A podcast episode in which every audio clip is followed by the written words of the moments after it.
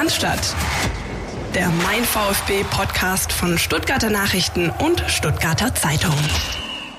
Glücklicherweise muss ich mir in dieser Woche keinen staatstragenden Einstieg in diese Folge ausdenken, weil der VfB am vergangenen Wochenende kein Bundesligaspiel verloren hat, weil es gar kein Bundesligaspiel gab. Jetzt bin ich doch wieder zynisch geworden, Philipp Meisel. Ich grüße dich. Christian, Grüße gehen retour, Grüße an euch da draußen und wir grüßen beide. Den Can Mustafa, der mit uns hier in der kleinen, aber feinen Aufnahmekabine steht. Can, grüß dich. Hallo zusammen. Freuen uns sehr, dass du da bist heute bei uns, äh, denn es gibt einige Themen, über die wir mit dir sprechen wollen, dazu dann aber im Mittelteil dieser Folge, ne? So machen wir's. Äh, wir wollen natürlich äh, drüber sprechen, wie ist denn das in dieser Stuttgarter Fanlandschaft? Wie arbeitet ein Fanprojekt? Wie äh, arbeitet man an Spieltagen, abseits von Spieltagen? Und ist es wirklich so, wie es manchmal den Eindruck erweckt, zumindest bei gewissen äh, Medien, dass es wirklich immer mehr Probleme gibt zwischen den Fans und beispielsweise der Polizei. Aber zuerst blicken wir mal auf das Spiel, das der VfB gespielt hat tatsächlich letzten Freitag und es war ein Testspiel gegen Heidenheim. Christian, konntest du dir die Highlights anschauen? Wenigstens? Ich konnte mir die Highlights anschauen und ich habe sogar die zweite Hälfte äh, in voller Länge auf diesem YouTube angeschaut. Ähm, Sehr gut. War durchaus erkenntnisreich, wie ich fand. Also ich bin ja so einer, der überhaupt nichts auf Ergebnisse von Testspielen gibt und dass es jetzt ein 2-0 war, jo, vielleicht ein bisschen schön fürs Selbstbewusstsein, aber im Kern ähm, fand ich, hat sich ähm, doch rauskristallisiert, dass vielleicht doch nicht alles verloren ist beim VfB, dass es Spiele und Spieler gibt, auf die man sich da noch äh, verlassen kann und die möglicherweise auch noch eine wichtige Rolle übernehmen könnten. Ich finde es beispielsweise, ohne jetzt zu sehr ins Detail zu gehen, aber dann doch immer wieder interessant, dass weiß nicht, Pascal Stenzel sich zuletzt zu sowas wie ein Testspielmeister entwickelt hat, auch in der Vorbereitung und dann bei den Bundesligaspielen nicht zum Einsatz kommt. Vielleicht ist es ja doch was. Auch aufgrund der Situation hat er dann äh, Waldemar Anton wieder innen gespielt, auch noch ein sehr, sehr schönes Tor erzielt. Ähm, also ich fand das äh, einen schönen Test. Äh, die Heidenheimer, muss man zur Einschränkung sagen, sind auch mit ein paar Juniorenspielern angereist. Trotzdem natürlich nicht ambitionslos. Das kann man schon mal machen. Das war ein guter Test zu einem guten Zeitpunkt. Fand Mich hat es tatsächlich gewundert, dass Janis Burnic nur noch ähm, bei der C11 von Heidenheim mittlerweile notiert ist, den hätte ich eigentlich höher eingeschätzt. Aber ich habe schon lange keine Heidenheimer Spiele mehr gesehen. Insofern enthalte ich mich einer weiteren Einordnung. Der Christian hat es gut gemacht. Was ich interessant fand noch, es war ein öffentliches Spiel. Ja, ähm, Can, warst du zugegen, zufällig? Schön erfahren zu haben, dass es 2-0 ausging. Ja. ja, okay, damit ist auch alles gesagt. ja, okay, damit ist wirklich alles gesagt, ja. Nee, ähm, das äh, war aber ja, wie, wie gesagt, mal äh, eher die Ausnahme der Regel, weil meistens finden solche Testspiele in Länderspielen aus Anführungszeichen oben organisatorischen Gründen, Anführungszeichen Ende äh, unter Ausschluss der Öffentlichkeit statt. Ähm, ich glaube, das ist für die Fans oder für einige Fans schon, schon ganz nett, mal so nah dran sein zu können, wie man das im Schliens sein kann. Mehr gibt's glaube ich, über diesen Test dann aber wirklich nicht zu erzählen. Wollen wir mal kurz auf die Länderspielpause gucken, respektive die Auftritte der VfB Spieler. Es gibt einen neuen VfB-Nationalspieler äh, für Deutschland seit zumindest gestern Abend, Christian. Ja, ich wollte schon einsteigen äh, nach dem Motto, was sie verpasst haben könnten, Philipp Meise. du, du, warst ja letzte Woche nicht da und da sind Dinge passiert und es war wirklich auch noch nicht der 1. April. Ich habe extra nochmal geschaut. Nee, es ist wirklich so. Äh, Joscha Wagnermann ist nominiert worden von äh, Hansi Flick für die DFB-Auswahl und ist auch zum Einsatz gekommen, hat sein Debüt gefeiert beim 2 zu 3 gegen Belgien jetzt am Dienstagabend. Ein äh, bisschen undankbar natürlich auch von der Spielsituation her, aber Debüt ist Debüt. Das hätte ich vor ein paar Wochen auch noch nicht gedacht.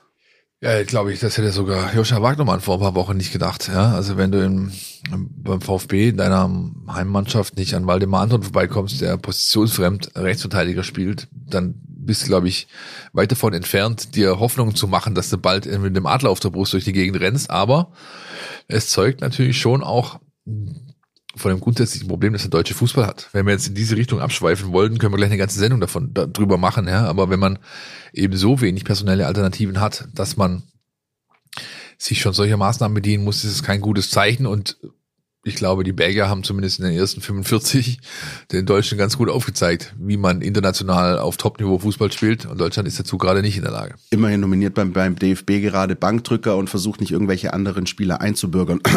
ja, Entschuldigung. Ich fand ja die interessantere Variante tatsächlich, man lässt äh, den Athletiktrainer Martin Franz und Seru Girassi äh, nach Afrika fliegen, um dort in einem was ist WM-Quali war es, glaube ich, oder? Dass ich glaube, äh, ich glaube sogar Afrika Cup Quali. Oder Afrika Cup Quali, ähm, um ähm, die Guinea in der Mannschaft äh, Kabine zu unterstützen, weil er da so wichtig sei. Nebenher hat er ein Reha-Programm weiter absolviert. Und wie wir äh, wissen jetzt aus den letzten Eindrücken scheint es ja ganz gut gelaufen zu sein, denn er hat das erste Mannschaftstraining absolviert. Der lang vermisste Stürmer, ich bin gespannt. Äh, da kommen wir nachher aber noch dazu, wenn wir auf das Spiel blicken gegen Union, ähm, ob er wirklich dann gleich wieder zum Einsatz kommen äh, wird oder zumindest in den nächsten Spielen damit zu rechnen ist. Ich glaube, da so weit können wir uns schon aus dem Fenster lehnen um dem Can einen schönen Steilpass äh, in die in die Gasse zu spielen für unseren Mittelblock jetzt. Wie war denn die Stimmung unter den Fans in den letzten Tagen? Was habt ihr so wahrgenommen ja, nach diesem ja, Offenbarungseid, kann man glaube ich nicht anders sagen, gegen Wolfsburg? Ja, ähm, jetzt wo gilt es da den Unterschied zu ziehen zu den letzten zehn Jahren gefühlt irgendwie schon. Also ähm, es ist, wie es ist. Es ist erstaunlicherweise wieder so, wie es ist. Ich hätte Anfang der Saison nicht gedacht, dass wir da jetzt wieder wären, wo wir sind. Ähm, und so geht es, glaube ich, vielen VfB-Fans. Aber genau, es sind ja auch wenige VfB-Fans nicht schon viele Jahre dabei. Deswegen, uh, truth to be told, wen überrascht's. Ja, nimmst du so einen gewissen Fatalismus wahr? Ist das was, was man, was man spürt? Ja, Ignoranz halt schon auch und auch eine Gleichgültigkeit. Und ich habe es ja vorhin quasi schon kurz gesagt, also wenn du die letzten zehn Jahre ernsthaft mitverfolgst und äh, da alles dir so sehr zu Herzen nehmen möchtest, wie du es eigentlich vielleicht früher vielleicht gerne getan hast, dann wären wir, glaube ich, alle schon in der Klapse einfach. Ist das ganz äh, profan gefragt, aber schon Bestandteil auch deiner Arbeit? Ja, also das sind das Inhalte, mit denen du umgehst. Du bist Sozialarbeiter, arbeitest fürs VfB-Fanprojekt. Ja, ähm, ja, ist das, ist das was, was, was deine tägliche Arbeit schon beeinflusst, oder? Das Spiel vom Wochenende? Nicht unbedingt aus sportlicher Perspektive. Ich habe einen sozialpädagogischen Auftrag eigentlich hauptsächlich und ähm, der ist unabhängig vom sportlichen Geschehen. Wenn jetzt natürlich unter der Woche Fußballfans mit einer anderen Stimmung reinkommen, 3-0 Heimsieg gegen Bayern, als wir jetzt 0-1 gegen Wolfsburg, das ist klar, dann spielt schon irgendwie eine Rolle. Aber davon abgesehen ist das sportliche Geschehen auf dem Rasen eigentlich nur am Rande für mich relevant. Was ist denn dann für dich hauptsächlich relevant, um es mal so zu fragen? In erster Linie auf jeden Fall fankulturelle Geschehen. Also genau, sehe mich da eben auch als äh, Advo Advokat und, und ähm, genau in gewissen Gremien und Netzwerken unter der Woche eben auch als, als ähm, advokatischer ähm, Teil dessen, um eben für Fans und Fankultur dort einzutreten. Ähm, genau.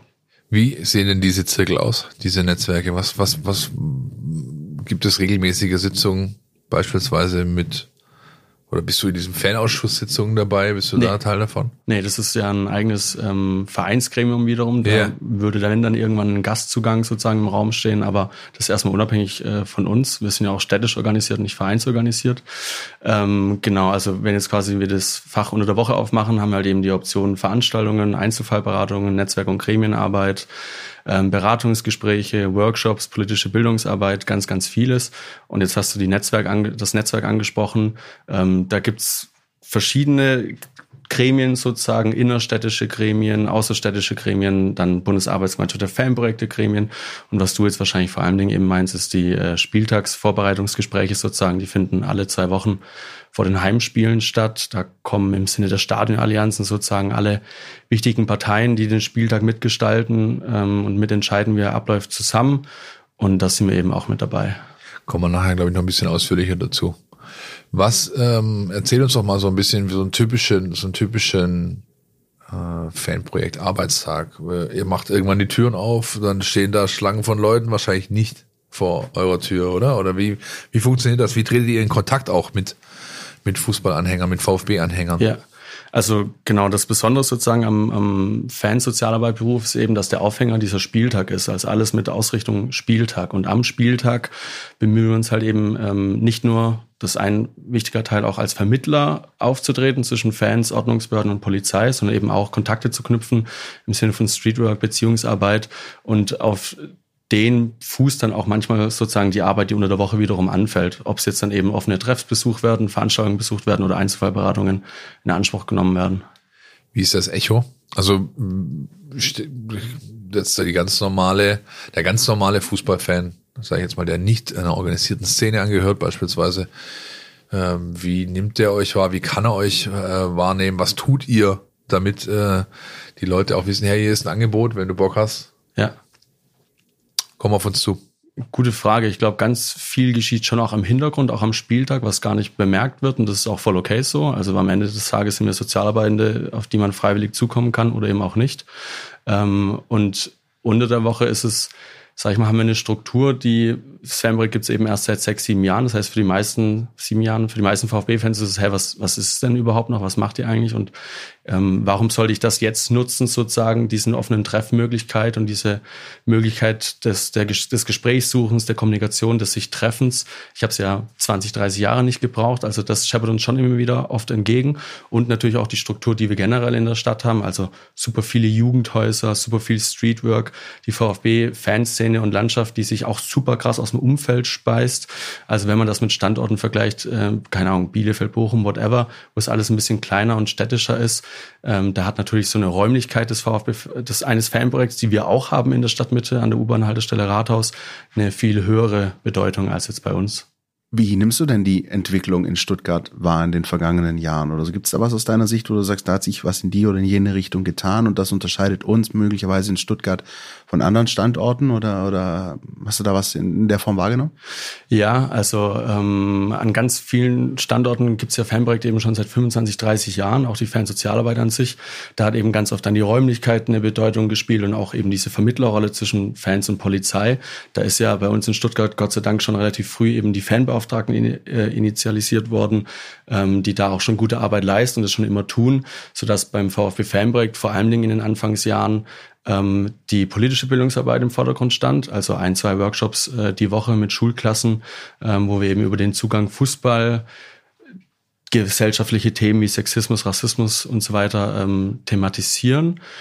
Und auch der Veranstaltungscharakter, das war auch in den Anfangsjahren einer der wichtigsten Pfeiler sozusagen, wo wir auch immer allen Fans die Möglichkeit gegeben haben, hey, nennt uns eure Themen, wir machen einen coolen Abend draus, egal was es ist, ähm, Podiumsdiskussionen, Vorträge. Ähm, genau, und ja. Warum hat das, oder das, soweit ich weiß, hat es doch in Stuttgart für bei den großen Bundesliga-Standorten war Stuttgart einer der letzte, einer so der letzten, die ein Fanprojekt bekommen haben. Ja. Das lag, so ich unsere Berichterstattung zumindest nachvollziehen konnte, zum einen an der Finanzierung der ganzen Geschichte. Ja, also wer, wer macht dafür der Geldbeutel auf, gell? Ja, aber eben auch äh, daran, dass es offensichtlich ähm, politisch zumindest nicht oberste Priorität hatte, obwohl man ja auch eigentlich weiß aus anderen Standorten, du hast selbst gerade eine, einige erwähnt, dass es sehr positive Effekte haben kann, eben ja. so ein Fanprojektsarbeit. Ja. ja, wo, wo, was meinst du, war der ausschlaggebende Grund im Endeffekt? Oder wie, wie hat sich diese Entwicklung vollzogen, dann doch jetzt, dass ihr schon sieben Jahre da seid? Ja. Hol uns da so ein bisschen ab.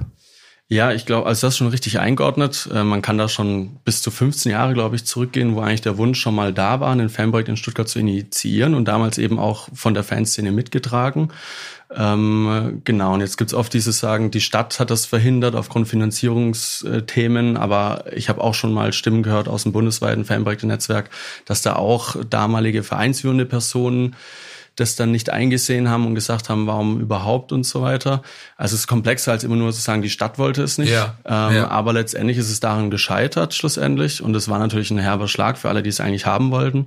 Und es hat aber wiederum letztendlich dazu geführt, dass ein Ziel der Fanprojektarbeit sich relativ schnell schon mal sozusagen selbstständig erreicht hat, nämlich die Verselbstständigung von organisierten Fußballfans, die eben mittlerweile alle ihre Räumlichkeiten haben und ihre Rechtshilfestrukturen und ganz viel davon schon selbstständig auf die Beine gestellt haben, was an anderen Standorten ähm, die Unterstützung von Fanprojekten oder wo, wo Fanprojekte ergänzend unterstützt haben zumindest. Vielleicht kannst du uns mal ganz plastisch für den einen oder anderen Hörer da draußen, der vielleicht noch gar nicht so genau weiß, was er damit anfangen soll, mal äh, so ein Beispielfall erzählen. Oder ja. was ist denn, was ist denn was, was dich, womit du konfrontiert wirst, womit du dich dann befasst, was, wo du dann, ähm, sag ich mal, tätig wirst? Ähm, genau, also am Spieler kann es eben zum Beispiel sein, dass wir jetzt in Frankfurt ähm, auch schon vor dem Spiel und während dem Spiel es eben zu kritischen Situationen mit den Ordnungskräften kommt. Da gibt's immer dies, also jetzt Beispiel Frankfurt gibt's eben eine separate Ordnereinheit am Blockeingang, die immer sehr ominöse, separate Kontrollen in der Behindertentoilette durchführt. Und da ist es dann zum Beispiel, habe ich es als mein Auftrag dem Moment verstanden, eben auch mitzugehen, weil das für Fans oft eine unsichere Situation ist. Was geschieht hier? Warum werde ich rausgezogen? Und dann bist du einfach da und viele Fans nehmen das dann auch schon wahr, als sie naja, ich fühle mich zumindest mal nicht allein. Also auch diese Situation dann anschließend, wenn andere Leute auch noch auf die Polizeidienststelle ähm, auf die Wache gebracht wurden, ist eben auch auf dieses, ja, der guckt wenigstens noch kritisch mit auf das, was gerade geschieht und ist immer eben eher advokatisch pro Fans sozusagen natürlich. Und das wird von vielen ähm, genau als entspannend und begünstigend eben wahrgenommen. Und das war jetzt so in Frankfurt dann mehrmals der Fall. Hm. Ähm, wie hat denn die zurückliegende Pandemie eure Arbeit beeinflusst? Ich nehme an stark, oder? Ich meine, zum ersten Mal, weil es eben keine, keine Fans bei Spielen gab. Auch, äh, äh, ja, wie habt ihr diese Zeit gestaltet? Gute Frage. Ich war da vorher in der Schulsozialarbeit in Plochingen und bin erst seit November 20 äh, im VfB Fanprojekt. Ähm, deswegen kann ich das nur zu Teilen beantworten. Seitdem ich da bin, habe ich vieles darauf fokussiert, äh, eben Veranstaltungen auch in, in den Online-Bereich zu legen. Also wir hatten Zoom-Konferenzen mit Vorträgen über genau Ultras in Syrien, Fankultur in, in, äh, in Israel und so weiter und so fort. Ähm, äh, genau, haben die politische Bildungsarbeit auch nochmal fokussiert und natürlich trotzdem versucht, im Rahmen der Pandemiebedingungen Beratungen und so weiter stattfinden lassen zu können. Aber da braucht man auch jetzt, ähm, genau, bricht man nichts vom Zaun, wenn man feststellt, dass die Pandemie uns genauso eingeschränkt hat in der Arbeitsweise wie alle anderen wahrscheinlich auch. Aber hast du in der Zeit auch gemerkt, also so ging es mir zumindest, dass während der Pandemie und als die Stadien wirklich monatelang leer waren, da gab es schon die eine oder andere Stimme, auch aus Fankreisen, wo man sich dann, glaube ich, auch als, als außenstehender Beobachter nicht ganz sicher war, ob die Fans wieder so in der Form in die Stadien zurückkommen, weil sich der auch viel abgespielt hat. Ich fange jetzt gar nicht von den ganz großen Dingen mit äh, Verbandsthemen und so weiter an, aber ähm, ich ehrlich gesagt war mir nicht ganz sicher, ob die Stadien wieder so und in der Form und auch so organisiert wieder voll werden würden. Jetzt ist es so. Hast du da in der in der Geschichte während der Pandemie auch so Zweifel bei den Fans rausgehört?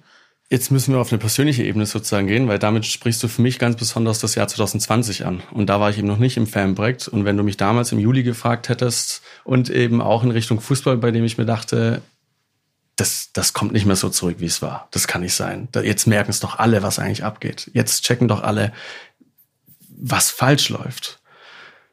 Zu meiner Überraschung und Erschreckung sind wir wieder da, wo wir sind. So. Es ja. ist so ein bisschen, als wäre nichts gewesen, ne? Business as usual. Ja, so, so ist es. Ja. Das ist ähm, zumindest für das Geschäft äh, Fußball so. Wenn ich mir jetzt aber, wenn ich es versuche runterzubrechen auf das, was auf den Tribünen und rund um Spiele los ist, dann habe ich subjektiv schon eher den Eindruck, es ist sogar noch, es hat zugenommen im Vergleich zu der Zeit davor.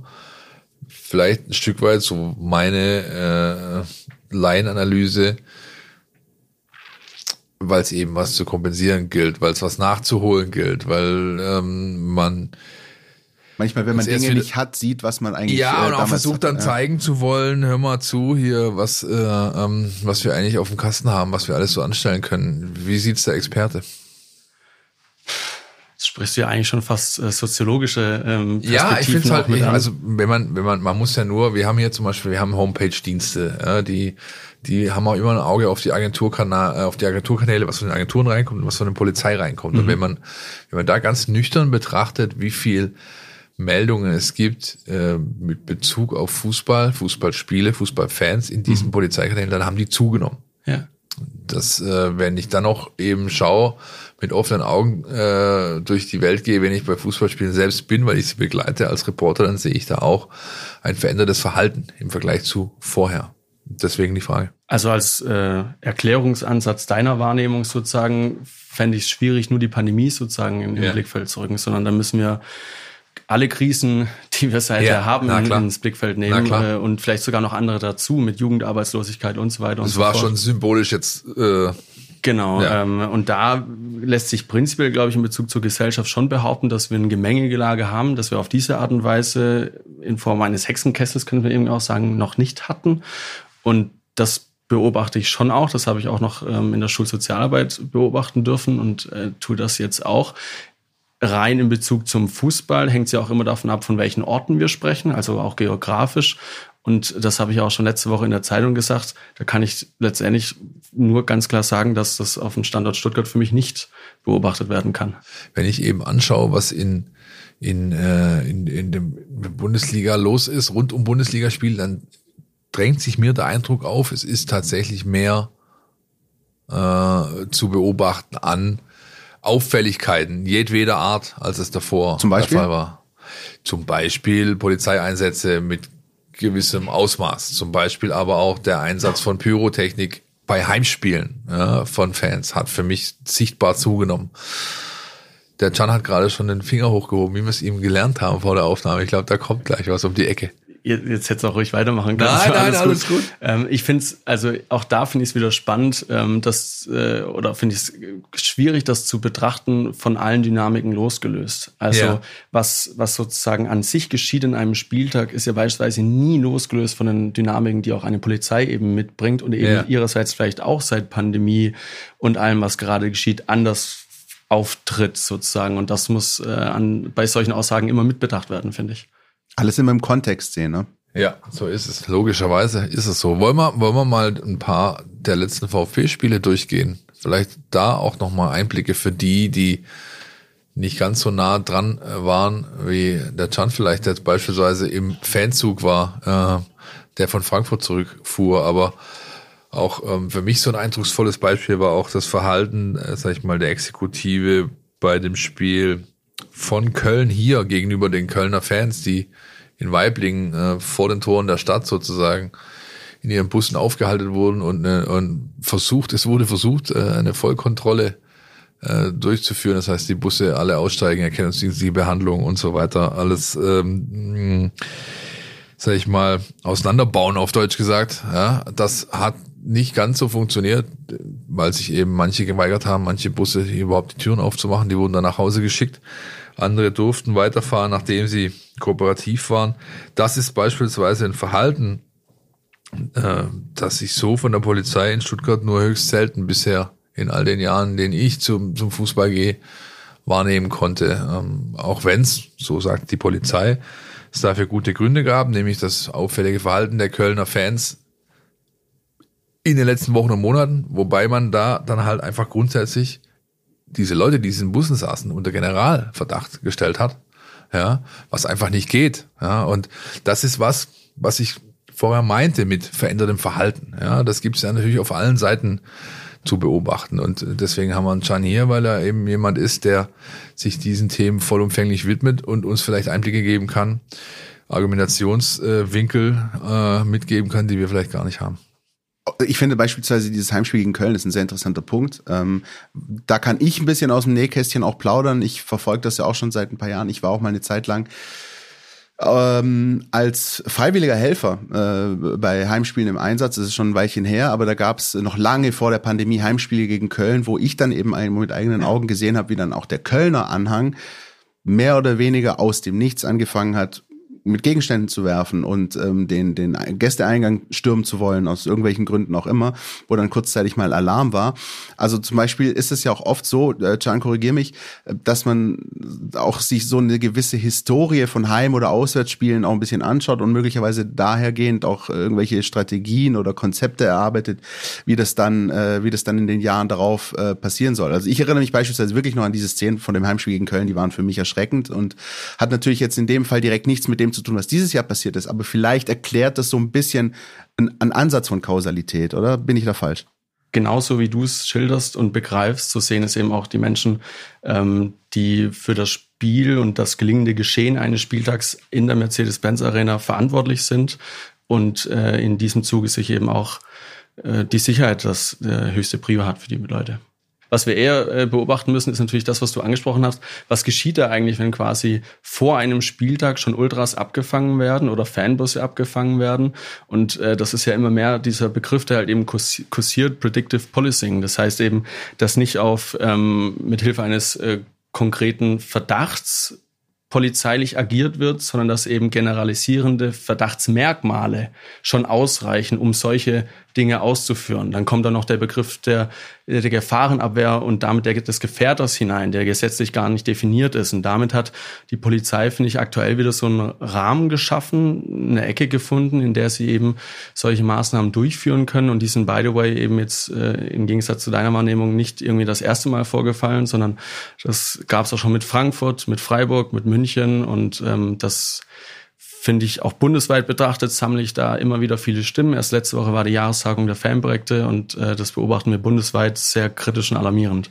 Und was, äh, was lässt sich dagegen tun? Für mich liegt immer die Lösung ganz klar in, in der Kommunikation. Also wenn wir an den Spieltag schauen, dann sind die Dynamiken zwischen Fußballfans und Polizei super krass konfliktbehaftet. Wir sprechen von ganz großen Unsicherheiten auf allen Seiten und alle Seiten haben eigentlich immer diese Sorge vor der Eskalation. Und wenn wir drauf schauen, auf, auf einer Dynamikskala sozusagen, wie wir diese Eskalation verhindern können, dann gibt es den Zwischenbereich von Konstruktion und Konfliktpotenzial. Ja. Und da muss man meiner Wahrnehmung jetzt eben auch als professioneller Fan Sozialarbeiter sozusagen ansetzen. Was meine ich damit? Konstruktionen sind die Dinge, mit denen die Menschen an den Spieltag kommen also Polizei, Fußballfans, Ultras sind alle gewalttätig und so weiter und so fort. Aber auch die Fußballfans mit die, die, die, die, die. Also ähm, da geschehen, genau, gibt es hundert, also ganz viele Konstruktionen sozusagen und eben mit, die, mit denen gehen ja alle rein in den Spieltag. Und das erhöht, erhöht eben immer das Konfliktpotenzial. Und um das wiederum zu reduzieren, wäre einfach Kommunikation, wo eben auch Fansozialarbeiter als Vermittelnde aus allen Seiten genutzt werden könnten, ist statistisch betrachtet tatsächlich das einzig wirksamste Mittel, um nicht wieder zu vor 2012 Verhältnissen zu kommen. Ich fand das einen ganz interessanten Punkt, den du gerade angesprochen hast. Da würde ich gerne nochmal ansetzen, weil äh, du ja eben bezeichnest dich ja auch ein Stück weit als Advokat, auch wenn das natürlich nicht rechtswissenschaftlich gemeint ist. Die Polizei argumentiert natürlich argumentiert dann immer mit Rechtsgrundlagen, sondern du hast das natürlich nicht im rechtlichen Sinne, sondern wie du schon angesprochen hast, im, im, im sozialen, im sozialwissenschaftlichen Sinne vor allem auch. Und einen ganz interessanten Punkt, den du gerade angesprochen hast, und den finde ich besonders sehr wichtig, sind diese verhärteten Fronten oder beziehungsweise diese Denke Denke der Protagonisten. Inwieweit ist das für dich auch eine Aufgabe oder sogar eine übergeordnete Aufgabe, dafür zu sorgen, dass diese Fronten ein bisschen aufgelöst werden und dass nicht alles verallgemeinert gesehen wird, sondern dass Dinge eben auch in Relation gesehen werden, dass man sieht, es ist nicht alles schwarz und weiß, sondern es gibt auch ganz viel Grau dazwischen. Ähm, immer in Gesprächen, jederzeit sozusagen und wann immer sie auch stattfinden mögen. Wie lebt sich's denn so zwischen den Fronten? Wenn wir schon dabei sind bin doch jetzt wieder Single, wieso fragst du das? Nein, Spaß. Ähm, äh, äh, ist schwierig. Du musst ja irgendwie vor allem im Rahmen der Netzwerk- und Gremienarbeit musst du irgendwie in alle Richtungen halt eben deine Fäden haben und diplomatisch agieren, vermittelnd agieren. Ähm, äh, du stehst oft zwischen den Stühlen, aber ich mag das, ich kann damit umgehen, ich kann das. Und am Ende ist immer ganz klar die Ausrichtung, die ist pro Fans, von dem her ist es, fühle ich mich jetzt nicht eben wie ein, Diplom, wie ein gänzlicher Diplomat sozusagen. Ähm, wenn wir bei dem, bei dem Köln-Spiel nochmal bleiben, ähm, da, das wurde als sogenanntes HR-Spiel eingestuft oder als Rotspiel, sagt man auch, also als Hochrisikospiel, äh, aufgrund der Vorfälle in der Vergangenheit. Äh, in den 14 Tagen davor, hast du vorher selbst schon angeschnitten, äh, finden dann turnusmäßige Zusammentreffen, Zusammenkünfte statt. Äh, von der Polizei, von den Ordnungsbehörden jedweder Art, vom VfB, vom Stadionbetreiber und auch ihr seid da dabei. Nimmt, nimm uns doch mal mit, wie läuft sowas ab? Wie, wie, ähm, ja, wie funktioniert so eine Spieltagsplanung, wenn man so möchte? Und wo sind dann da überhaupt noch Möglichkeiten, einzuwirken. Du hast, klar, du hast die Fans, auf die du einwirken möchtest und da versuchst, Besserung zu erreichen. Du hast natürlich aber genauso gut die Exekutive, die Polizei, auf die du ja versuchst, versuchen kannst, äh, Einfluss zu nehmen. Und da ist ja so ein Termin dann genau richtig. Wenn du sagst, pass mal auf, wenn da du oder der Christian Schmidt vom Fanprojekt, wenn ihr die Finger hebt, und so, das ist doch gar nicht so. Ja. Von den Fanbeauftragten. Ja, ja genau. Fanbeauftragten, Entschuldigung, Fanbeauftragten, ja, Entschuldigung. Ähm, ja, nehmen wir uns einfach mal mit in so eine, in so ein, in so einen Ablauf, in so wie, wie, wie, wie geht das überhaupt vonstatten und welche Möglichkeiten der Einflussnahme gibt's da? Ja, also ich sag's ganz ehrlich, im Vergleich zu den, dem Thema Polizeidynamiken und so weiter, ähm, ist das nur halb so spektakulär, ähm, weil so eine Organisationsbesprechung sozusagen von einem Heimspieltag eigentlich super unspektakulär ist. Also ähm, man hat dann ein Protokoll, man sitzt da und setzt halt eben die Lage ein von Wetterlagen, technischen riesigen Lagen über eben auch Gefahrenszenario mit den ZuschauerInnen und ähm, jeder gibt da eben sozusagen seine Stimmung und sein Meinungsbild ab und jetzt, um deine Frage auf mich zu beantworten, sozusagen, da sprechen wir auch wieder von diesem Begriff der Konstruktion. Also auch beim Köln-Spielen habe ich eben schon gemerkt, krass, die Leute bauen hier ein Szenario schon auf, ja. vorab sozusagen, das, das kann nur schlecht sein für den Spieltag. Und dann ist es meine Aufgabe, vielleicht schon auch da in diesem Gremium sozusagen den Finger in die Wunde zu legen und zu sagen, hey Leute, was konstruiert ihr euch denn da eigentlich gerade? Wie absurd sind denn A, B, C-Kategorien von Fußballfans? Die greifen doch gar nicht. Das funktioniert doch gar nicht. Wir haben übrigens auch bei Fre beim Freiburg-Spiel gemerkt. Da waren eben nicht mehr die Rede, oder irgendjemand hat es extra in einem Zeitungsartikel erwähnt, dass die Ultras sich daneben benommen hatten. Das war als ich, es, ja irgendjemand, ja. Als es sonntags sozusagen plötzlich Radioberichte über Eskalation in Freiburg gab, alle sich dachten, hä, was ist denn geschehen? Ja. Das waren die sogenannten A-Fans, wie die Polizei es gerne einkategoriert. Ja. Ähm, genau. A heißt potenziell eher unauffällig, normal in Anführungszeichen oder wie wie ja, ja, ja genau. Also die Kategorisierung ist ja schon großartig, ja. Und C ist äh, dann das Gegenteil. Also Gewalt genau. suchend oder genau, genau. Und Gewalt B quasi irgendwas dazwischen. Also ich habe sozusagen ähm, am Blog-Eingang 36 irgendwann in einem Gespräch einfach mit einem Fußballfan erfahren, dass äh, eben die Kölner Ultras leider nicht äh, da sein werden. Das hat mich auch persönlich getroffen, weil ich einfach Lust hatte auf einen geilen Spieltag und im Gästeblock immer gut was geboten ist, wenn yeah. Köln da ist. Ähm, da dachte ich mir also schon, naja, wo ist denn da jetzt die, also irgendwann muss es ja bekannt gewesen sein. Und das sagt immer aus, aus ermittlungstechnischen Gründen durften wir das vorher nicht sagen. Das ist ja auch okay. Aber auch da nochmal, reden von Fußballfans und nicht von Terroranschlägen oder sonstigem dann geschieht das sozusagen am Samstag und da habe ich mich dann eben schon gefragt, naja, wo war denn dann da der Anruf um elf oder zwölf, der mich sozusagen hätte auch befähigen können, in alle anderen Richtungen schon mal deeskalieren oder wie auch immer einwirken zu können, auch nur informieren vielleicht, sodass schon mal alle ja. ein bisschen gesättigter sind, anstatt im Blog zu stehen und festzustehen, hey, warum kommen eigentlich die Kölner schon wieder nicht rein? Was ist denn da schon wieder vorgefallen sozusagen? Ich höre raus, äh, du siehst ein Lack of Communication, also du würdest dir auf jeden Fall als einen wichtigen Ansatz vermutlich mehr und bessere Kommunikation untereinander, miteinander wünschen? Der Umkehrschluss, dass es nicht gut wäre, in Anführungszeichen, der greift nicht, aber dass Kommunikation immer besser funktionieren kann und wir da bei weitem noch nicht auf einem, auf einem, ähm, auf der Skala am Ende angekommen sind, das steht fest. Kommunikation, ein Punkt, der sich äh, verbessern ähm, muss, sich definitiv verbessern könnte, um äh, generell eine Veränderung zum positiven Idealfall der Lage herbeizuführen. Welche gibt's noch? Welche Bereiche gibt's noch? Genau, das ist immer die Ableitung daraus. Also was geschieht, wenn Menschen miteinander sprechen und wenn sie sich sozusagen in einer, auf einer verbalen Ebene berühren sozusagen, dann sorgen wir eben dafür und das darf eben auch in diesen Besprechungen stattfinden oder in anderen Gremiensitzungen, dass diese Konstruktion, Konstruktionen sich abbauen. Ja, aber gut, wo, wo gibt es noch Möglichkeiten, tatsächlich aufeinander zuzugehen, respektive einfach die Situation zu verändern. Ich ja. glaube, wir, wir bemerken doch, dass wenn wir einen Strich drunter ziehen wollen würden, jetzt gerade, wir bemerken momentan eine Situation, die sich zuspitzt. In jeglicher Art und Weise. Ja, und, und man kann die Einzelfälle immer äh, auseinanderklausern und da äh, stundenlange Diskussionen drüber führen, auch zu Recht teilweise. Aber grundsätzlich ist zu bemerken, es spitzt sich etwas zu. Wie kann man dem entgegenwirken? Ja. ja Kommunikation, klar, wichtig. Ja, aber gibt es denn noch andere Möglichkeiten, wo, die man vielleicht noch gar nicht so im Blick hat? Zumindest aus deiner, aus deiner Warte raus. Genau, es ist die Frage, welche Möglichkeiten wollen denn auch wahrgenommen werden? Und woher weht der Wind sozusagen? Und der Wind weht meiner Meinung nach eben ganz klar mit dem Großereignis, das uns 2024 bevorsteht. Da weht er her und da geht es darum, eben jetzt auch schon Einsatztaktiken zu erproben und den Ernstfall äh, zu üben und ähm, zum anderen, woher auch der Wind her, herweht, ist eben dieses, naja, was ist ein Ultra sozusagen? Das ist für beide, alle Seiten. Ja. Äh, kein Vergnügen gerade. Ja. ja. Und äh, wenn dann selbst aus so einer Mücke äh, wie in Freiburg ein Elefant gemacht wird, das hat doch bringt doch niemandem irgendwo ja. was. Ja, das Maß ist, glaube ich, das Entscheidende und das fehlt mir einfach gerade so auf allen Seiten ein Stück weit. Ja. Vor allem aber auf ähm, Seiten derer, du hast gerade schon gesagt, äh, die im Wind stehen bezüglich der EM 2024. Also, was gibt's für Möglichkeiten? Ich lehne mich jetzt, glaube ich, nicht allzu weit aus dem Fenster, wenn ich ganz ehrlich sage, egal was ich dir gleich nenne, es wird sich bis zur EM 24 nichts ändern.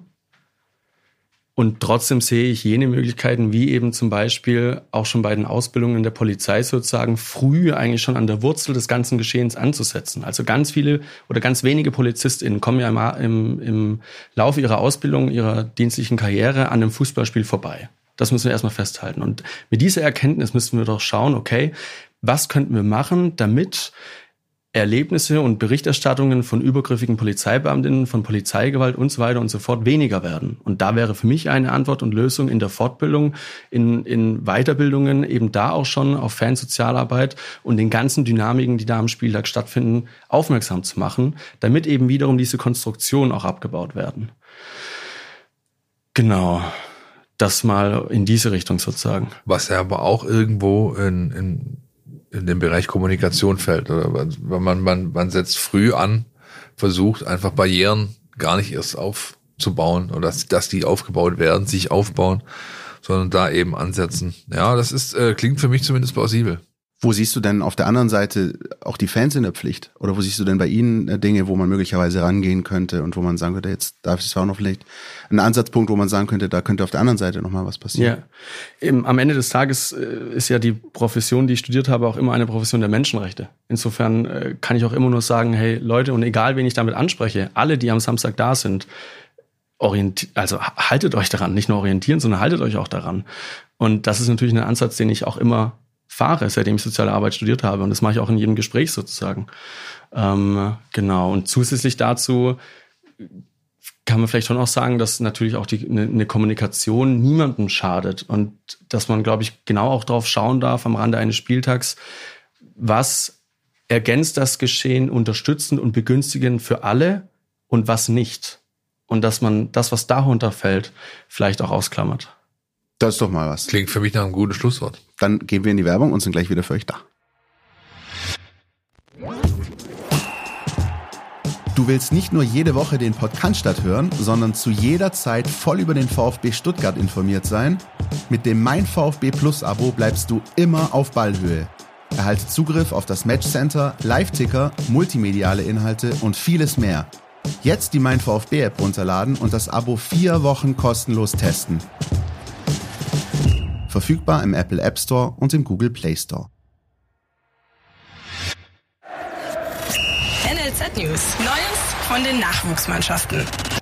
Dann kommen wir wieder zum Sportlichen und haben den Blick auf die Frauen, die nach dem 1-1 gegen den SC Sand 2 den zweiten Rückschlag hinnehmen mussten. 1-3 verloren, damit ein Punkt jetzt aus zwei Spielen, ein Remis, eine Niederlage. Immerhin gibt es auch da die Gelegenheit, das besser zu machen. Am Sonntag 15 Uhr zu Hause gegen Freiburg St. Georgen. Ich würde aber sagen, zu diesem 1-3 hören wir nochmal den Trainer Heiko Gerber.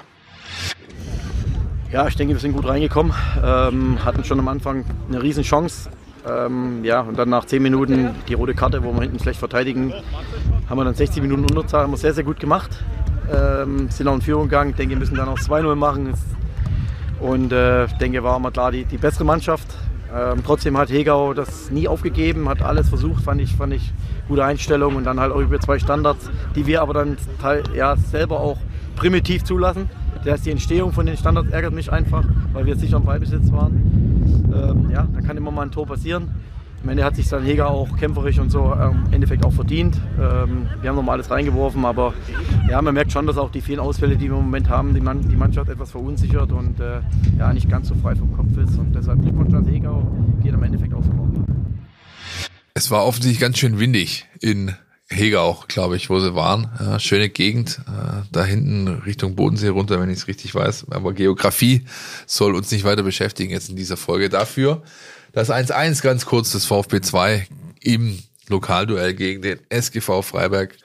Julian Kudala erzielt ein Kopfballtor, habe ich so, glaube ich, auch noch nie gesehen, ja, von unserem Edeltechniker, dass der aus kürzester Distanz einnickt. Jedenfalls ein Stück, glaube ich, zu wenig. Ich habe mir die Highlights angeschaut bei Leaks, die alle VfB 2 äh, Spiele, Spiele streamen und danach auch Highlights zur Verfügung stellen. Ähm, wir gehen weiter zu U19. Ähm, die hat sich so ein bisschen Frust von der Seele gesch geschossen, ha? 5-1 in der Sonderspielrunde bei der TSG Hoffenheim. Das sah richtig gut aus. Vielleicht auch einfach nochmal der Impuls für einen, für einen Neustart, für, äh, für ja, das, was jetzt als nächstes auch noch kommt. Am 2. April geht's weiter. Äh, dann. Dein Lieblingsverein? Die Fuggerstädter? Nein. Ach, die mit dem Bindestrich? Die mit dem Bindestrich. FC Astoria Bindestrich Waldorf. Genau, richtig. FC Bindestrich. FC Bindestrich Astoria. So. Ja, so ist richtig, Christian. Auswärts 12 Uhr. Äh, und die U17, die hatte noch kein Spiel in dieser Sonderspielrunde. Genau. Das steht jetzt an. Derby bei den Kickers, 2. April 11 Uhr. Vielleicht noch an der Stelle mal abseits vom VfB. Es waren ja auch Länderspiele U19, U17. Ähm, da war der DFB auch jeweils unterwegs. Die U19 hat die äh, Quali für die Euro verpasst, ist in der Endrunde äh, gescheitert an Italien unter anderem. Die haben sich qualifiziert. Die U17 aber ist dabei. Bei der Europameisterschaft muss dazu aber auch sagen, bei der U17 EM sind 16 Teams dabei, bei der U19 EM nur 8. Also da ist es auch ein bisschen leichter, sich zu qualifizieren. Äh, da ist die deutsche U17 als eine der besten Gruppen Zweiten durchgekommen und ist dabei. 17 ist eine schöne Zahl. 17 Spieler waren es insgesamt, die die Akademie auf Reisen geschickt hat in dieser Länderspielpause. Das ist ein ganz schöner Brocken und zeugt auch davon, dass da wirklich äh, ordentliche Arbeit gemacht wird, denn sonst wären es eben nicht so viele Spieler. Das U17 äh, Auftaktspiel in diese Sonderspielrunde ist jetzt am Sonntag das Stadtderby auf der Waldau. Can, ist das ein Einsatzgebiet für dich? Gegen Kickers 11 Uhr, 11 Uhr Sonntagmorgen? Oder ist das Oder äh, Jugendfußball, Jugendfußball zu weit weg, als dass man da vielleicht auch die entsprechenden äh, Kollegen mal zum Netzwerken trifft? Genau, es gibt Spiele, da macht es auf jeden Fall Sinn, auch da zu sein. Ähm, auch ähm, angesichts dessen, welche Fans auch vielleicht da sind an, an solchen Ereignissen. Ähm, aber jetzt am Wochenende haben wir am Freitag äh, im Rössle in der Kurve der Cannstatter Kurve Berlin eine Veranstaltung, sodass ich schon von eben freitags in Berlin bin und auch den Samstag zum Unionspiel und dann erst sonntags zurückkehre, sodass mir das leider nicht möglich sein wird. Das ist schon, schon die fast ne, das, das zweite Mal in den letzten drei Folgen, dass unser Gast eine perfekte Überleitung zum nächsten Themenblock hier ähm, liefert, nämlich äh, zum Spiel gegen Union. Was ist denn genau im Rössle los am Freitagabend? Kann man da noch hinkommen? Ist es offen? Muss man sich anmelden? Erzähl. Muss man nicht. Ähm, wie zu allen Spielen in Berlin ähm, gibt es eben im Rössle immer wieder die Möglichkeit, am Abend zuvor und auch am, ähm, am Abend des Spieltags sozusagen noch zusammenzukommen ähm, auf ein Kaltgetränk. Und diesen Abend dekorieren wir das Ganze mit einer Veranstaltung, wie auch schon letztes Jahr. Letztes Jahr ging es um die WM in Katar, kritischerweise. Und äh, dieses Jahr geht es um ähm, wird Raphael Molter einen Vortrag halten, ähm, der das Buch geschrieben hat, Friede den Kurvenkrieg, den Verbänden, Fußballfans und Funktionäre eine Herrschaftskritik. Und ich freue mich ganz arg, da von 19 bis 21 Uhr dem Vortrag zu lauschen und danach dann auch anderes zu tun. Ich versuche es tatsächlich auch. Also zum einen zu lauschen und danach vor allem anderes zu tun. ja, aber ähm, das äh, werden wir, glaube ich, hinbekommen, wir zwei. Und äh, ich hoffe, ich freue mich auf einen schönen Abend. Ich war schon lange nicht mehr da, äh, in Berlin, Neukölln, im Rössle, der Vereinsgaststätte, wenn man so möchte, der Cannstatter Kurve Berlin, eines äh, VfB-Fanclubs, der in Berlin äh, ja schon seit 08, sagt der Name, glaube ich, also seit 2008, ähm, da sein Unwesen treibt, hätte ich jetzt beinahe gesagt, aber eben aktiv ist. Ich freue mich sehr. Und dann geht's gegen die Eisernen am nächsten Tag. Christian, hm? dein Blick aufs Spiel. Was ist drin? Das ist der Start in eine englische Woche für den VfB, wie er sie vielleicht nie wieder haben wird in den nächsten Jahren. Wenn er nämlich äh, alle drei Spiele verliert, wird es wirklich eng. Aber jetzt mal äh, Butter bei die Fische. Samstag Union, dann hast du Mittwoch ähm, auswärts Nürnberg, Pokal, um dann am äh, nächsten Wochenende, glaube Freitag, oder? Freitag am, ist Freitag am Ostersonntag dann bei Ostersonntag sogar, okay, ja. Ähm, ja, aber wir denken ja immer nur von Spiel zu Spiel, das ist ja klar. Ich bin, ich bin echt nicht gut in Terminen und äh, du, du diese Woche. Man merkt mir diese Woche Urlaub an, ja, aber gut. Dafür bin ich ja da, ja. so ein bisschen. Ne? Ja. Ähm, nee, äh, das ist äh, tatsächlich eine schwierige Konstellation. Ich finde halt auch, ja, man muss von Spiel zu Spiel denken, das ist auch richtig so, das ist vor allem aus professioneller Sicht so. Auf der anderen Seite ähm, muss man, glaube ich, äh, sich nicht in die Tasche lügen und sagen, dass äh, das letzte Spiel aus diesem Dreierpack möglicherweise das wichtigste ist, nicht nur möglicherweise, sondern für mich sicher, nämlich das eben am Ostersonntag beim VfL Bochum. Ähm, und trotzdem musst du jetzt eben erstmal die alte Försterei abarbeiten. Und abarbeiten meine ich da wörtlich. Also da wird Fußball gearbeitet, da wird nicht Fußball gespielt.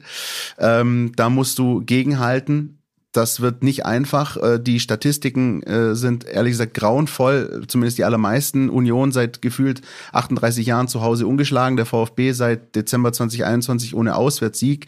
Aber auch hier habe ich eine schöne Statistik für euch. Ein bisschen in, in Anlehnung an das Auswärtsspiel bei Eintracht Frankfurt. Unser Bruno Labbadia, der hilft tatsächlich da immer, wenn es darum geht, äh, Hoffnungsschimmer auszugraben. Also Bruno Labbadia, der seines Zeichens als Trainer bei Eintracht Frankfurt noch ungeschlagen war, dort ein 1-1 geholt hat. Jetzt Obacht, Leute.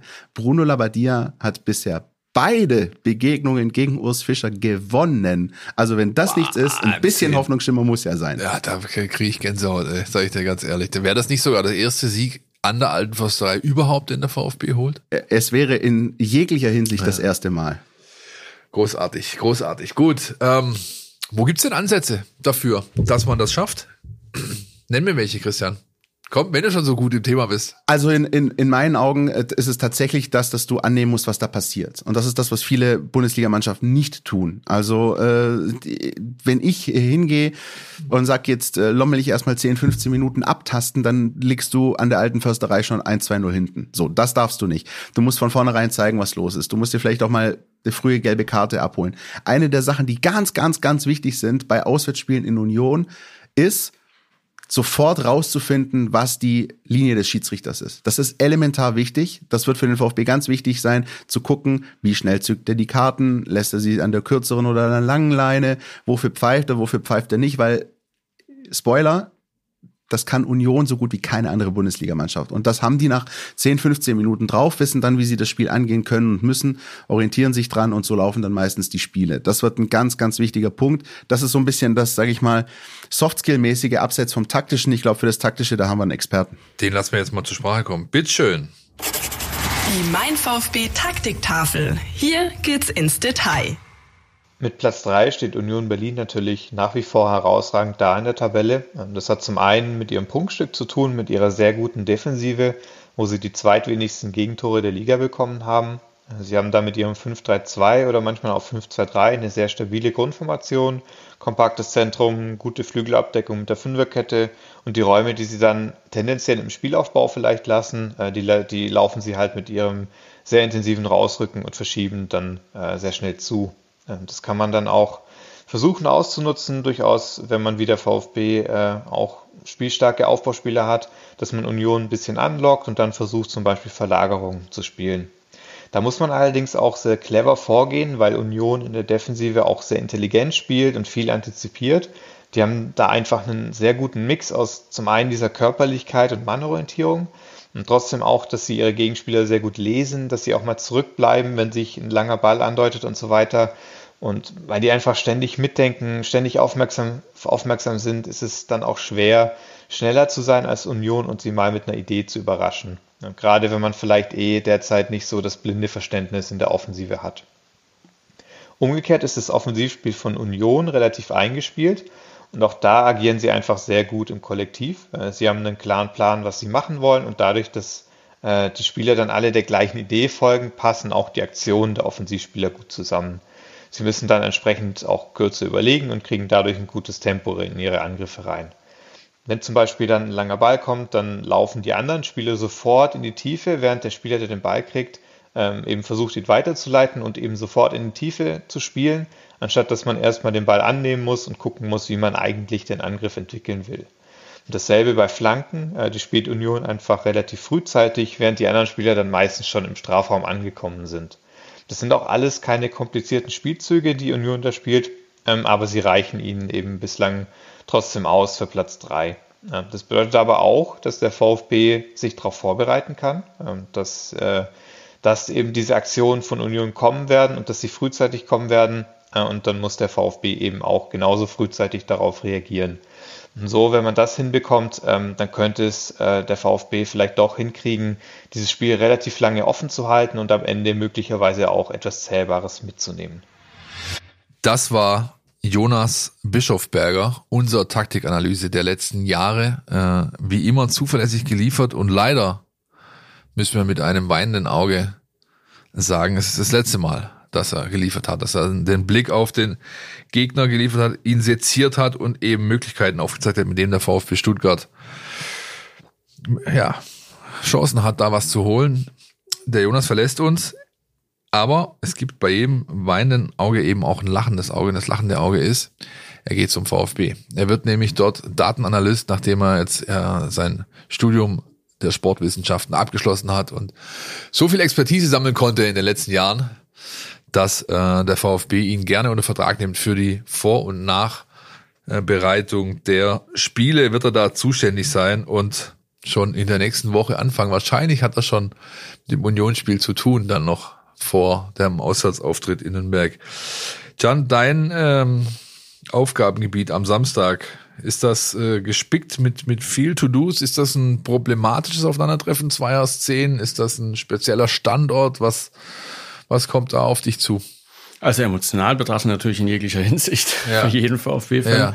Ähm, ich gehe auf diese Art und Weise gar nicht heran an die Spieltage, sondern okay. für mich ist als, sorry, als Sozialarbeitender immer klar, dass ich, ähm, egal was geschehen ist, immer Menschen und, und Tat sozusagen voneinander trennen muss und den Personen zu jedem Zeitpunkt immer wieder unvoreingenommen begegnen muss sogar aus meiner Profession heraus, oder ist zumindest mein Anspruch. Ähm, und den werde ich auch wieder am Samstag für alle VfB-Fans im Gästeblock haben. Und äh, davon abgesehen habe ich äh, die alte Försterei immer als einen Ort erlebt, bei dem beispielsweise auch die Fantrennung irgendwie genau größtenteils hervorragend funktioniert und der Fluss ist immer ganz angenehm da rechts nebendran und so. Also sehe keinen Grund, ähm, besonders angespannt für den Samstag zu sein. Wie ist das? Also ich, ich überzeichne jetzt bewusst. Wie ist, wie nimmt man nicht wahr im Fanlo? Bist du da? Hast du da einen Standort? Stehst da mit dem Fähnchen in der Hand? Hier ist die, hier ist die, hier ist die, hier ist das Fanprojekt oder natürlich nicht. Aber wie? Ähm, Welcher Pfand hier abgeben? Ja, ja. richtig. wie läuft das so? Komm, erzähl, erzähl uns das einfach. Dass, also ich meine, du kennst natürlich deine deine Pappenheimer, die kennen dich, die kommen dann schon auf dich zu, wenn Bekanntschaft vorher schon bestanden hat. Aber wenn jetzt jemand ist, der sagt, pass mal auf, ich hätte jetzt gerne eine unabhängige Instanz, mit der ich mich austauschen kann zu Thema XYZ, das Spiel betreffend oder den Spieltag betreffend. Wie erkennt er dich? Wie, wie, wo, wie, wie kommt er zu dir? Ja, also einmal haben wir natürlich immer unsere Kontaktdaten, in dem Falle dann am Spieltag das Diensthandy, wo man eben jederzeit anrufen kann und uns kontaktieren kann und aufsuchen kann. Ja. Zum Zweiten haben wir unsere Dienstkleidung an, auf der eben VfB Fanprojekt äh, draufsteht. Das ist in 90 Prozent der Fälle der Fall. Es gibt auch Spieltage, wo wir entscheiden, die nicht zu tragen aber meistens erkennt man uns so und dann gibt es sozusagen beim Heimspieltag meistens am Blockeingang 36 sozusagen, aber oft eben gefühlt auch wie so ein fliegender Händler irgendwie und so wird es wahrscheinlich auch in, meistens an den, an den Gästeblocken immer sein, weil man eben hier irgendwie spricht und da was macht und da mal kurz vermittelt und da irgendwie zu einem Halbzeitgespräch geht und ähm, genau in dem ganzen Wirrwarr bin ich auf jeden Fall trotzdem da. Und dann liegst du irgendwann in deinem Hotelzimmer und guckst dir die Highlights auf The Zone an, weil fürs Spiel keine Zeit war, oder? Samstagabends in Berlin. Ja. Na gut. da guck an. Ja. Nee, würde ich wahrscheinlich genauso halten. Oder beziehungsweise werde ich genauso halten. Ja. Ich äh, reise erst am Sonntagmorgen zurück dann. Ähm, zum Sportlichen zurück, Christian. Du hast das sehr gut, finde ich, zusammengefasst. Deswegen ergänze ich gar nicht, was die Ansätze angeht. Aber wir haben auch in jeder Woche so einen kleinen äh, Guilty Pleasure Part. Ja, nämlich den Player to Watch, also quasi den Spieler des Gegners, auf den es besonders zu achten gilt. Ich habe mir den Herrn ausgesucht mit dem wunderbaren Namen Danilo Raimundo Döcki. Ja, oder Doeki, ja, ich weiß nicht genau, wie man ihn ausspricht. Er ist, äh, glaube ich, Niederländer. Ähm, und einer der torgefährlichsten Abwehrspieler der Bundesliga. Er hat, glaube ich, schon vier oder fünf Hütten äh, per Kopf erzielt und ist so einer, der völlig unterm Radar fliegt. Weil wenn du jetzt, äh, wenn ich dir jetzt die Frage stellen würde, wer ist eigentlich mit der torgefährlichste, Kopfballstärkste äh, Abwehrspieler der Bundesliga, dann würdest du sicherlich nicht auf den Kollegen kommen.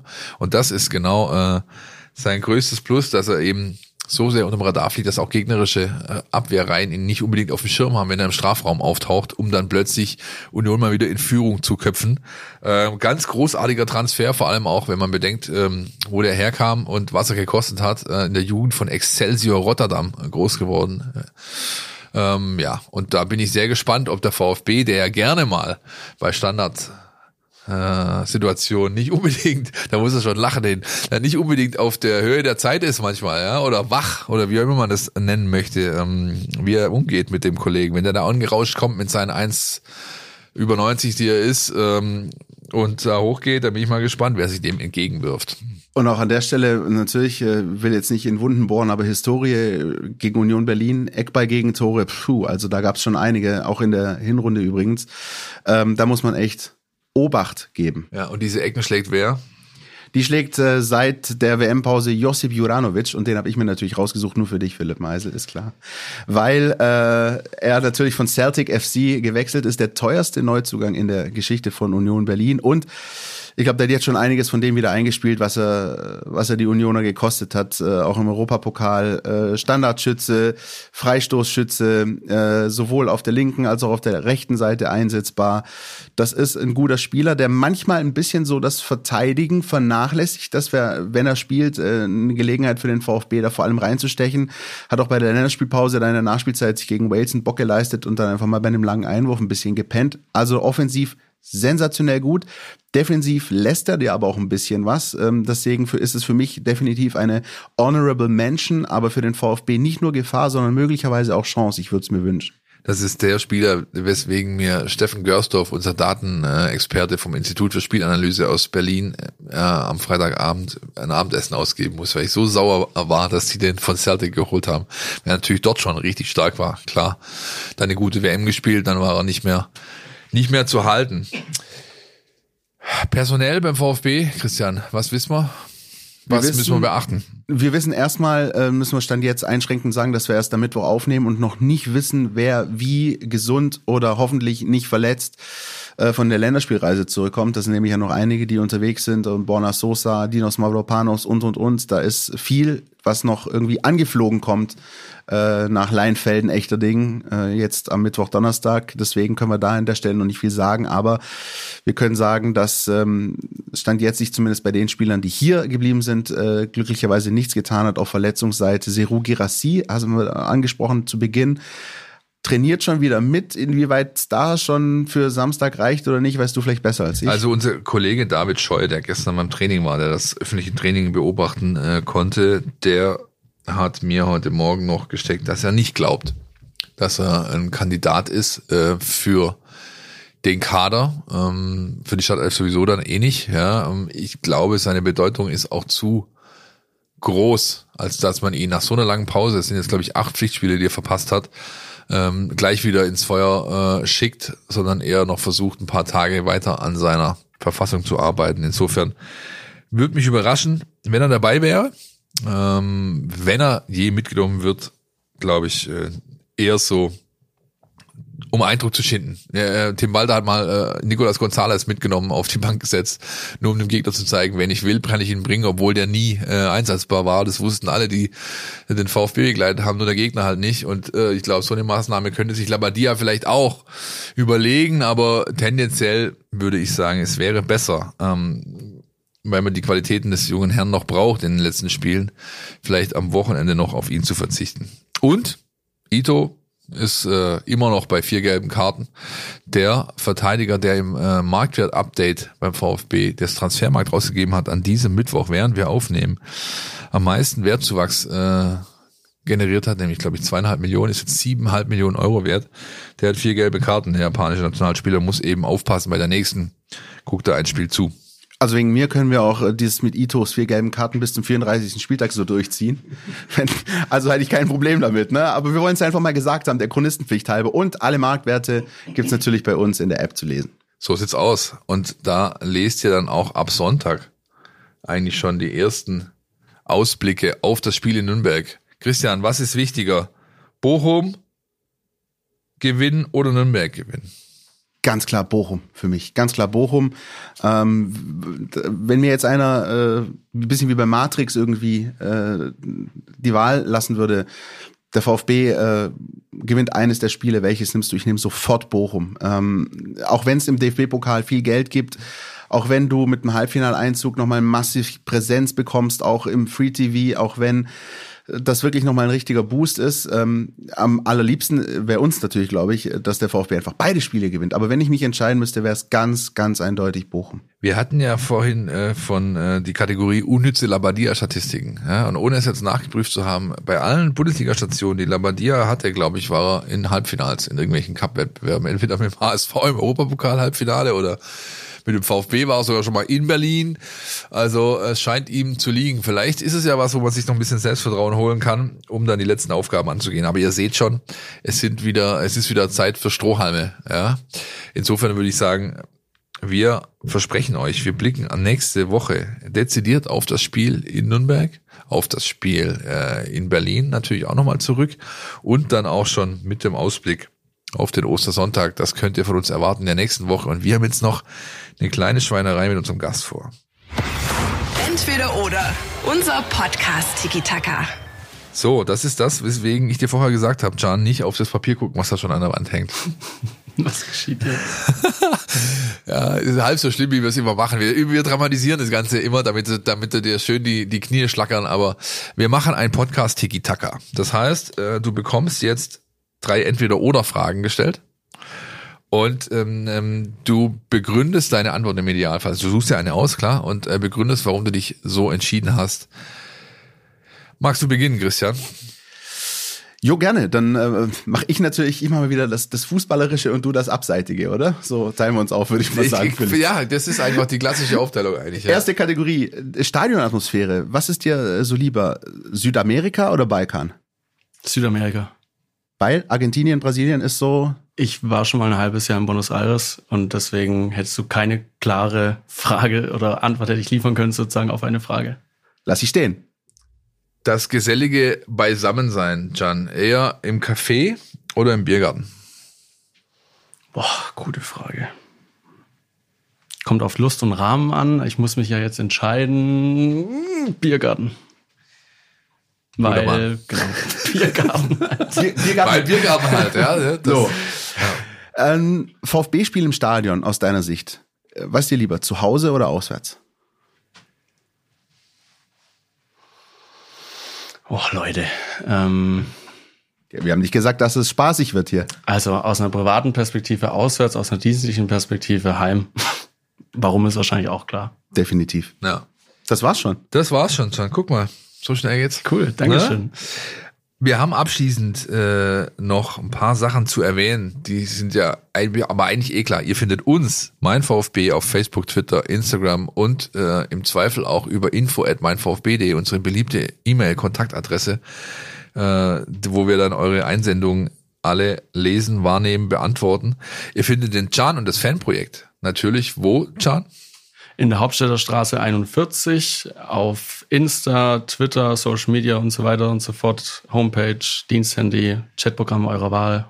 Da findet man dann auch, sag ich mal, euer Monatsprogramm eigentlich immer, oder? Wir, wir picken uns da manchmal so Highlights raus, machen Cherrypicking und, und, und, und berichten dann darüber oder, sag ich mal, kündigen eine Veranstaltung an beispielsweise, aber euer ganzes Programm kann man dort auch einsehen, oder? Genau, da an, an der Stelle nochmal ein kurzer Werbespot, 20.04 ähm, Podiumsdiskussion zu sexualisierter Gewalt im Fußballkontext kann man sich schon mal markieren. Sehr gut. Wir würden gerne nochmal darauf hinweisen, dass der VfB Stuttgart immer noch dringend Gasteltern sucht. Ja, ähm, für seine Jugendspieler. Äh, mittlerweile ist sogar ein VfB Inside Videobeitrag auf YouTube erschienen. Äh, in der Hauptrolle Jarzinho Malanga, der äh, U17 der vom Waldhof letztes Jahr zum VfB kam. Er ist der Einzige, nämlich der in der Gastfamilie aktuell wohnt und der VfB bräuchte dringend weitere Gasteltern, Gastfamilien, um eben Jugendspieler unterzubringen. Euer Ansprechpartner ist der Herr Brugger unter m.brugger mit Doppel-G at vfb-stuttgart.de könnt ihr ihn erreichen oder eben unter der 0172 761 1514. Wenn ihr jemand seid, der einem Jugendlichen äh, Obdach und sozialen Anschluss und ein Essen am Tag und eine warme Dusche äh, bieten könnt oder eben jemand kennt, der jemand kennt, der jemand weiß, der vielleicht in Frage kommt, meldet euch beim Kollegen Brugger bitte. Und wir melden uns dann in der nächsten Woche wieder. Philipp hat es angekündigt, dann blicken wir auf Berlin und Nürnberg zurück und voraus auf Bochum und bedanken uns an der Stelle ganz herzlich bei unserem Gast. Äh, Can, vielen Dank, äh, dass du dir die Zeit genommen hast und mit uns gequatscht hast. Danke fürs Einladen. Runde Nummer, würde ich sagen. 238 ist abgeschlossen, ha? Also, bis nächste Woche, Leute. Podcast statt. Der Mein VfB Podcast von Stuttgarter Nachrichten und Stuttgarter Zeitung.